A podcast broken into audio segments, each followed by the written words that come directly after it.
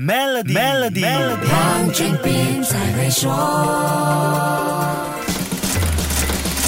你好，我是黄俊斌。我们都希望自己未来的生活有保障，特别是晚年不需要为收入担忧。所以在工作缴交 EPF 之外，也会为自己买保险和投资私人退休基金。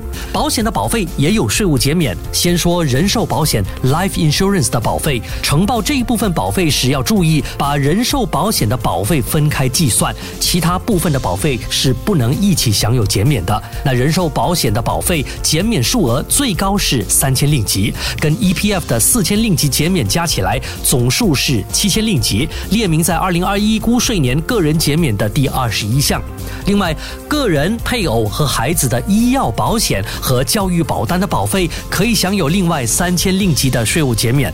私人退休基金的减免数额最高保持在一年三千令吉。这一项本来在二零二零年结束的减免，现在延长到二零二五年。所以，如果你一直保持私人退休基金的投资，不要忘记使用这项减免了。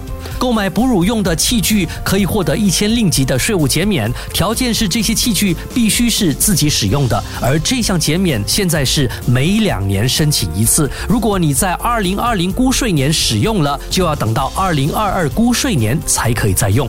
如果你在去年三月一号到十二月三十一号期间在国内旅游，住宿的费用和旅游景点的入场费可以获得总数最高一千令吉的减免。只要是跟马来西亚旅游局登记住册的住宿服务，就符合这项税务减免的条件了。以上这些是大多数人在呈报二零二一年所得税时基本会用上的税务减免。除了这几项，我当然也没有忘记买电脑、买手机的税务减免，还有父母、伴侣和孩子有关的减免。这些家庭相关的减免，下星期一再跟你说一说。守住 Melody，黄俊斌才会说。黄俊斌才会说。